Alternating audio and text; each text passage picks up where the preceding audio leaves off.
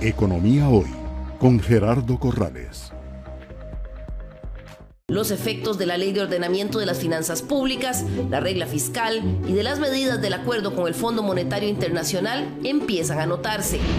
En términos generales, el país cerró con un superávit primario de 2.2% del Producto Interno Bruto, el mejor en 17 años.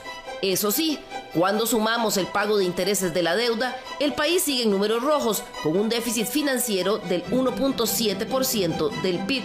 Eso sí hay que reconocer que es el déficit más bajo de los últimos 10 años. El país logró a septiembre una mayor recaudación de impuestos, alcanzando los 4.604.773 millones de millones de colones, que representan un 10.3% del PIB. El año pasado la recaudación no logró llegar al 10%. Crecimiento de esa recaudación tributaria representó una diferencia de 631.567 millones de colones más que el año pasado, lo cual equivale a un 1.4% del PIB.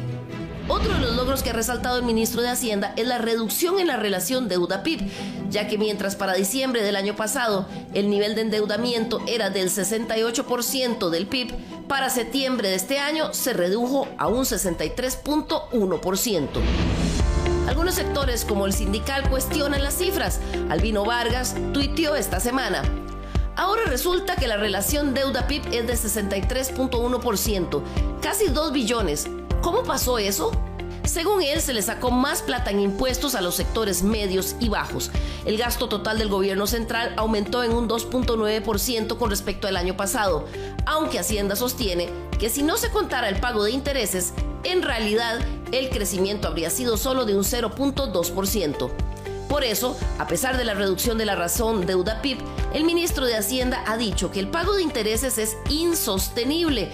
Por eso presiona para convencer a los diputados de que le aprueben una autorización para emitir 6 mil millones de dólares en mercados internacionales para, según él, cambiar deuda barata por deuda cara.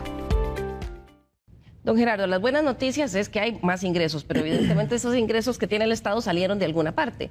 Eh, don Albino decía que eh, han pagado la factura de los sectores más vulnerables. Don Rodrigo ahora mencionaba también que los sectores, eh, los empleados del sector público no han recibido aumentos salariales tampoco. De ahí es donde vienen esta, la carnita de estas buenas noticias. No, yo creo que hay, hay que tener mucho cuidado con el manejo de las cifras, incluso escuchando a algunas señoras diputadas, hay que tener mucha prudencia, porque el comentario de don Albino se refiere a la relación de deuda al Producto Interno Bruto. Y claro, el Producto Interno Bruto con una inflación del 10% y un crecimiento del 4.4% hace que el denominador crezca más que el numerador.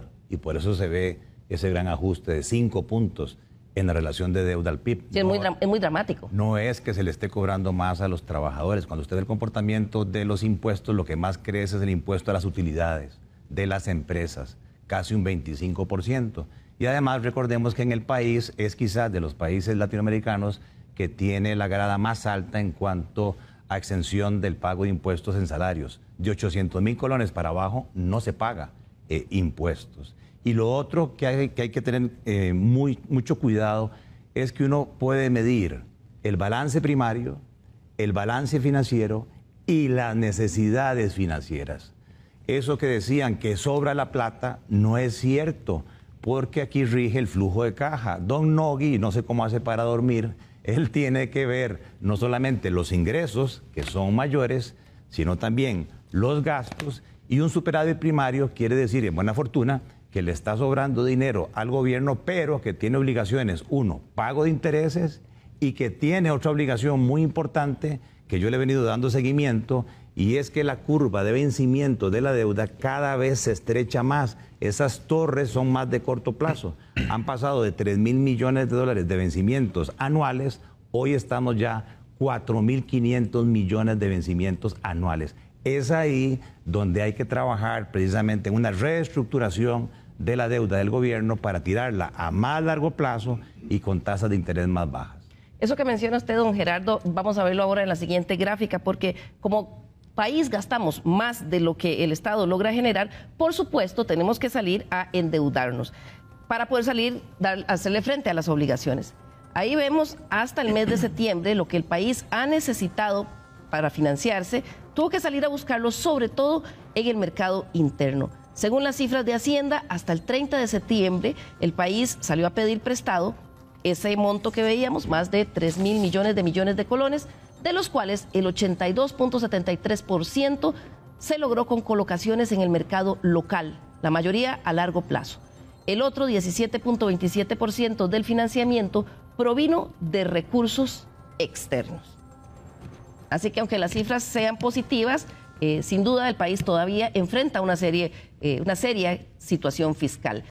Economía hoy, democratizando la educación financiera.